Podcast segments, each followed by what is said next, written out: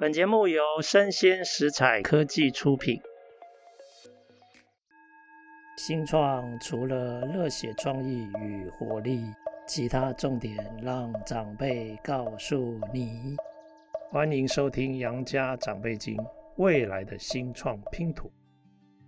各位听众，大家好，今天非常高兴邀请到云林的创新变革的年轻朋友，文化保温瓶的负责人李伊妮。来，伊妮跟各位听众打声招呼。嗨，大家好，我是文化保温瓶的伊妮。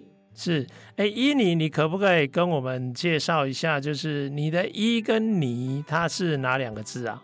它的那个“伊”是一个人在衣服的“衣”，依靠的“依”，然后“妮”是端倪的“倪”，一个人在儿子的“儿”。我知道这两个字凑在一起蛮少见的。是，伊妮。好啊，伊妮，你可不可以用简单的方式先介绍一下文化保温瓶在做什么？文化保温瓶其实是我们算是我周遭的，包含我自己的文化分子组成的一个组织。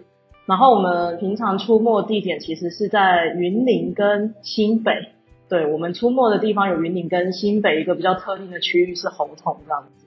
那我们自己是一群号称文化温和分子组成的一个文化团体。然后我们相对于比较激进的文化分子来说，我们是用一个比较温和的方式在保存跟支持我们想要支持的文化事业这样子。这个团队大概是这样，但我们做的事情就蛮多元方向的，没有说只局限于某一个地方这样。是，哎，你很有趣哦，说自己是文化温和分子，难道相对于温和分子还有暴徒吗？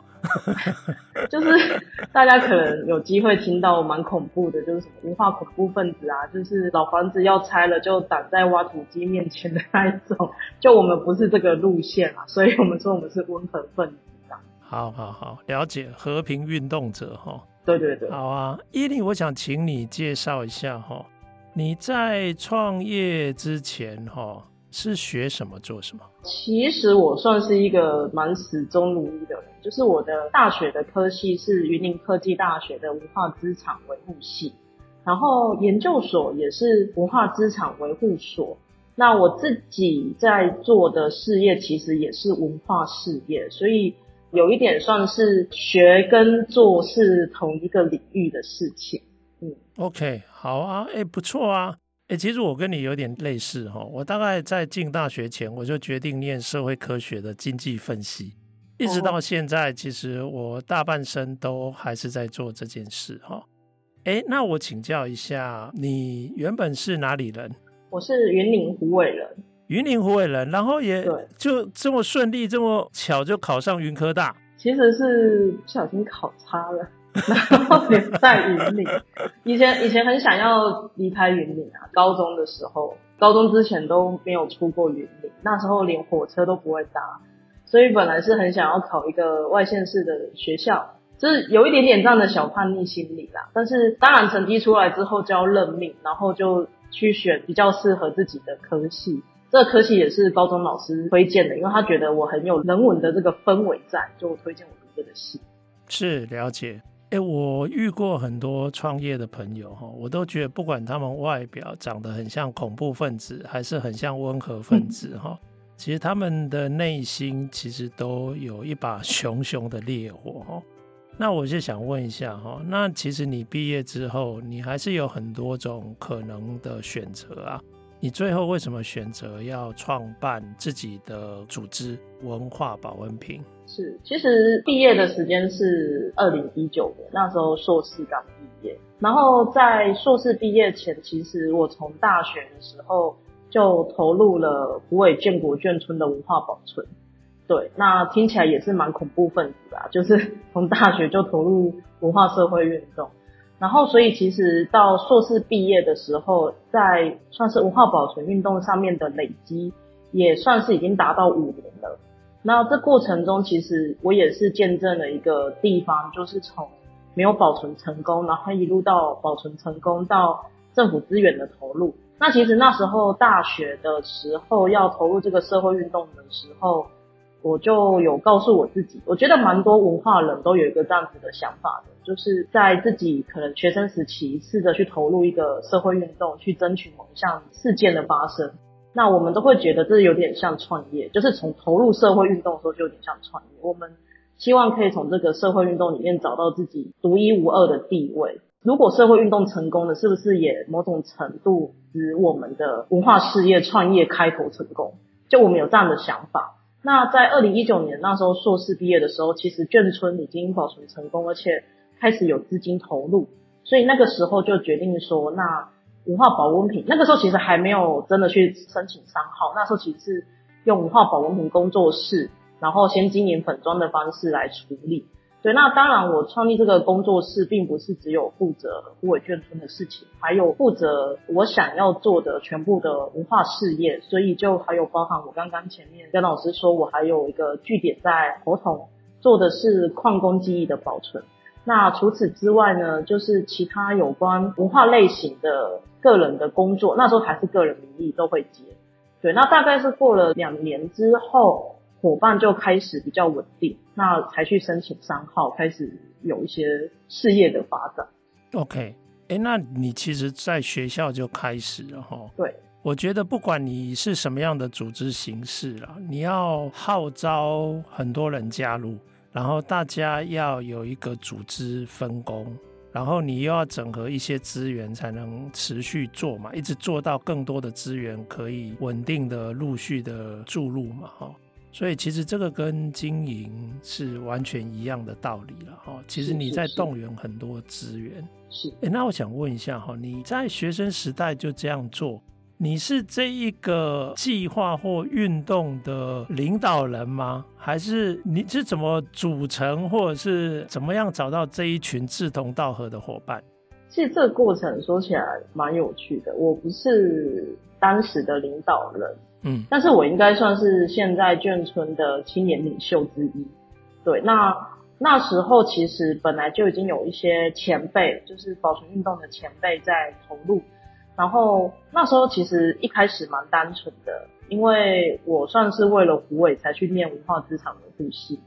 然后那时候其实更想做的是胡伟的坛业文化保存，因为胡伟的坛业是一个百年坛业的一个部分。那我自己身边，不管是阿公阿嬷还是爸爸妈妈，他们其实对坛业的记忆是比较深度连结的。反而是对眷村，应该说，我到参与这个保存运动之前，我也不知道有眷村，因为云林县没有眷村，云林县就只有那一座眷村。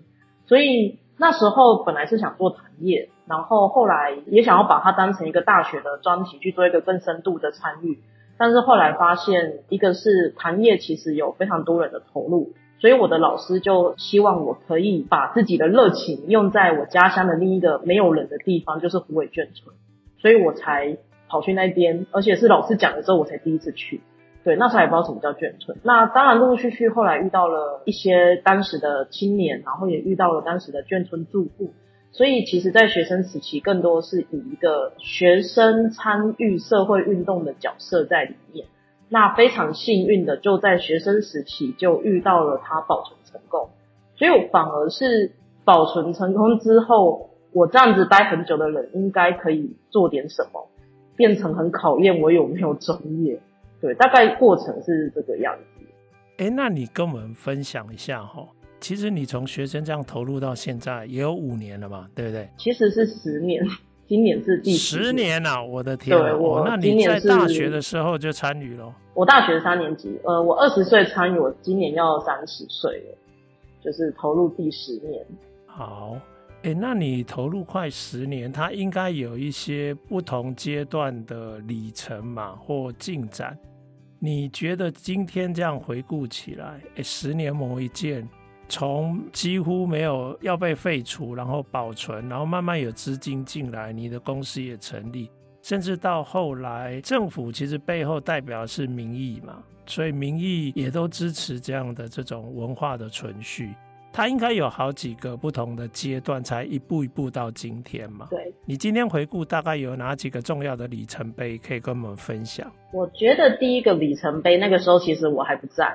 我还是高中学生的时候，那时候其实保存运动就开始了。那虎尾眷村，其实在我真的开始关注的时候，我从来没有见过这个眷村有人过。就是我进去的时候，它就已经是废墟了。而且是非常大的废墟，它是一片三十公顷的废墟，蛮惊人的，在一个市区旁边有一个三十公顷的废墟。对，那我觉得第一个阶段应该就是民间投入保存。那时候我的其中一个老师是开头者，因为他负责做了那边的，就是虎尾建国眷村的第一次的调查。那也是因为我们老师做了那个第一次的调查，所以他觉得这个地方很重要。那老师又去找了一些民间单位的其他人，所以这个第一个阶段应该是民间单位自主投入这个地方很重要。我觉得这是一个。民间的动力，那这个民间的动力到，这是第一个阶段，它维持非常的久，可能八九年有。对，那我大概就是在那个八九年的时候出现，刚好捡现成的那一个。然后在第二阶段，大概就是开始出现不同的青年参与。对，那这个青年除了我之外，还有更早的一个青年团队，那他们现在其实也都还在眷村。这是第二个阶段，代表的是除了眷村住户跟一些关注历史的人觉得这里很重要之外，还有一些青年觉得这里有潜力，所以我觉得这是第二个阶段。那第三个阶段就是保存了，保存成功，大概在民国一百零四年，二零一五年的时候登录为聚落建筑群，这是一个法定身份，全台湾很少见，然后保存面积又很大，这是第三个阶段。但是并没有因为它登录成功，这个地方就立刻翻身，因为。还要经历过很多的调查，还要经历过很多的历史跟价值的辩证，要不然为什么我们要花这么多人民的钱去修正？对，所以这个阶段大概也徘徊了四年左右，就是全部的历史调查跟一些非常细节的规划。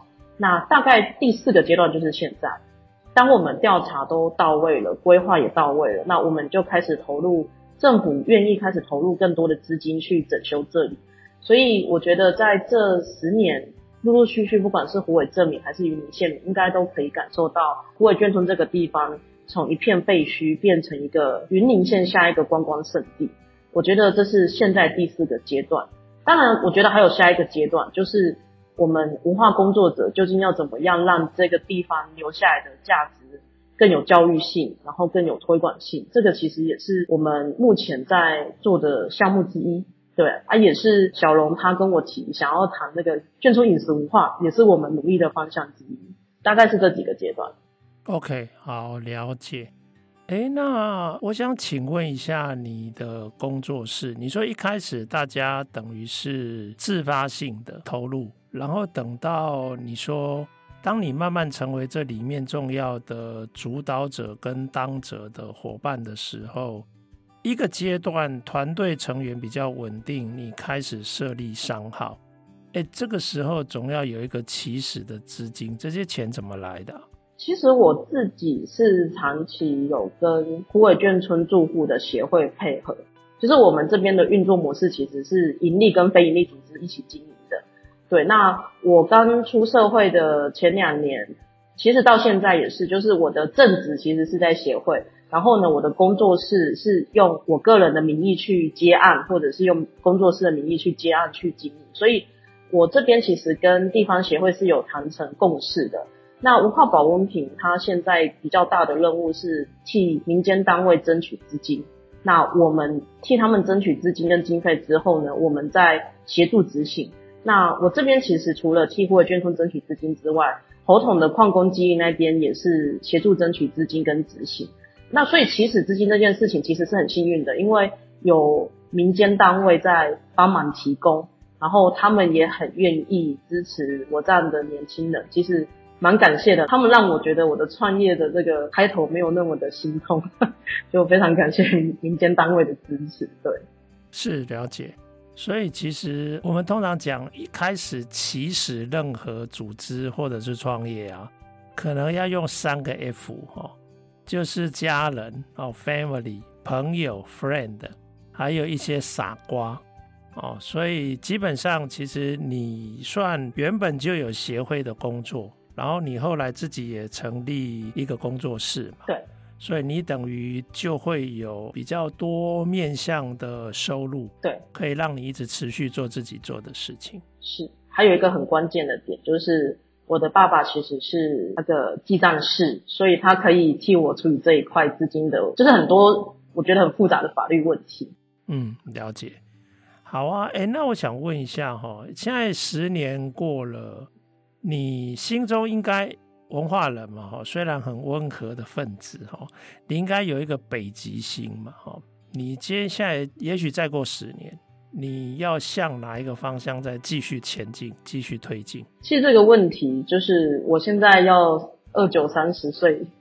就是这是一个很很焦虑的年纪，对，我今年其实也在思考，因为其实我自己除了是保温瓶的创办人，当然我有一些计划真的是非常沉重的挂在自己身上，因为我们的成员有四个人，但是我目前其实团队成员四个人，然后另外两个人也都是全职，所以再加上其实还有协会的一些组织。那因为大部分的经源经费的来源都是落在我身上，所以其实我现在全部计划养的人是八个人，那每个月都有非常沉重的一个人事被压在我的头上。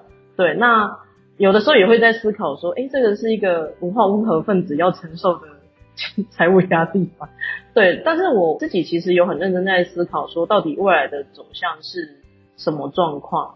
然后我觉得第一个。我其实我觉得要回归本质啊，就是文化人其实要做的事情是让地方的文化可以更有价值的被接受，而且要如何被接受，如何去翻转文化不是公益这件事情，文化也是一门专业这件事情，是我过去几年跟未来我都想要去做的事情。因为一直到现在，有的时候都还会有人问我说：“你们文化人是公务人员吗？还是说？”你们到底是怎么生存的？就是有很多人问过这个问题，但其实文化是一门专业，它不是一个浪漫的想象，它其实也很理性。我们今天要去记录某一个地方，其实我们有非常精准的社会科学方法，这个老师应该很清楚。所以文化其实是一门专业，这个是未来我觉得不管我是否还在眷村，还是我在猴硐，还是我又做了其他事情，我都想要证明的事情。然后第二个是。我自己现在就开始在尝试的是，我希望我可以寻找出一个舒服的文化的商业模式。那这件事情现在已经开始在尝试了。那这个尝试的点是先从眷村的饮食开始。对，那当然我会希望说，今天谈一个眷村的饮食，大家都爱吃嘛，所以我觉得吃这件事情是我现阶段觉得文化里面。你可以吃的很有深度，你也可以很有体验，你也可以很无感，然后你也愿意付钱的一个项目。但是终究都还是很容易落在说，大家觉得我们在消费文化的路上。对，那我觉得这一块是我们目前在挑战的。所以第二点应该是如何有一个舒适而且被大家接受的文化商业模式。然后我觉得第三个点应该算是蛮极致的追求啦。我希望文化的内容，就是在地的内容这件事情。它要能够与其他产业相互结合，文化如何变成其他产业价值的一个部分，而不是说它是一个被独立出来的项目。那这三个项目我觉得听起来都很抽象，但是其实也都是我在努力，然后争取各种经费跟写企划的时候，我会把这些思想都放进去的地方。对，所以我现在其实蛮积极的，与云林县的其他的一些产业青年已经开始在接触跟思考有没有什么方法。但这个思考并不是说今天，当然他们跟眷村可以怎么结合是一个方法，另一个是我的文化专业可以让他们的产业如何有更深度的内容，或是更深度的价值，这个也是我跟一些青年已经在讨论的事情。嗯，大概是这三个方向。是，哎，那我请教一下哈，你现在接的案子大概都是哪几种类型？然后是政府部门比较多，还是也有民间的一些委托？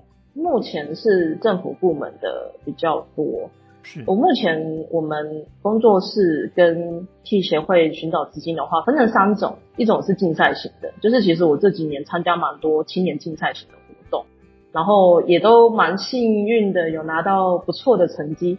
然后第二个是政府的补助案，对，那政府的补助案其实也算幸运，因为不管是新北的猴硐还是虎尾的眷村，我也都有拿下还蛮大的计划。然后它的这个公部门大概有包含文化部、教育部、劳动部，然后农委会，其实蛮多部会都蛮幸运有支持的。那第三种其实是政府的委托案，就是委托案在这几年也有接到，那委托案一接就都蛮大型的。对，那委托案的部分包含说对虎尾眷村的建筑调查以及修复再利用规划，这个真的是回到自己的专业本业去处理。那这三项是主要，那其他当然就包含个人，就是会邀请我去授课啊、演讲啊，或者是写文案。其实也有帮您有一些小小的民间单位写过一些小提案，这些都有。所以目前大概应该是这些资金来源。哦，所以其实你刚刚讲说你有在云林跟新北，我那时候第一个问号就是为什么是新北？其实也是因为承接案子的关系吗？新北的部分其实是，就是硕士的时候总是会跟着老师一起去做一些计划。那时候就是还是学生，然后就跟着老师跑新北，因为老师在新北的产业遗产接了非常多的计划。那那个时候其实跟着老师跑了蛮长一段时间的调查，然后蛮意外的是那边的人其实对我印象很深刻，所以在我后来毕业就是离开老师之后。他们也还是持续的很希望我可以留在那里继续帮助他们，所以我就想说，那时候其实刚毕业二十六岁嘛，就觉得要不然来试试看三十岁前能够为其他除了虎尾眷村之外地方，还有其他地方可以做点什么事情，所以就一路从那个时候待到现在，所以新北的侯董其实也投入了快五年，对，了解。哎，那你现在又到了人生的下一个阶段嘛？我姑且讲说，你从学生时代就开始一直在做眷村文化保存的这些相关的事情。那现在已经快三十岁，虽然你看起来我觉得很像大学刚毕业哦。那你三十到四十这个阶段，你自己也有一些 maybe 人生个人的价值追求，那你可能也有一些不同的角色责任嘛，哦，比如说也许对家庭哦等等这些，那还有你目前的志业或者是事业啊，或者是创业，你觉得接下来这个阶段你最想要处理的问题，或者你面对的问题会是什么？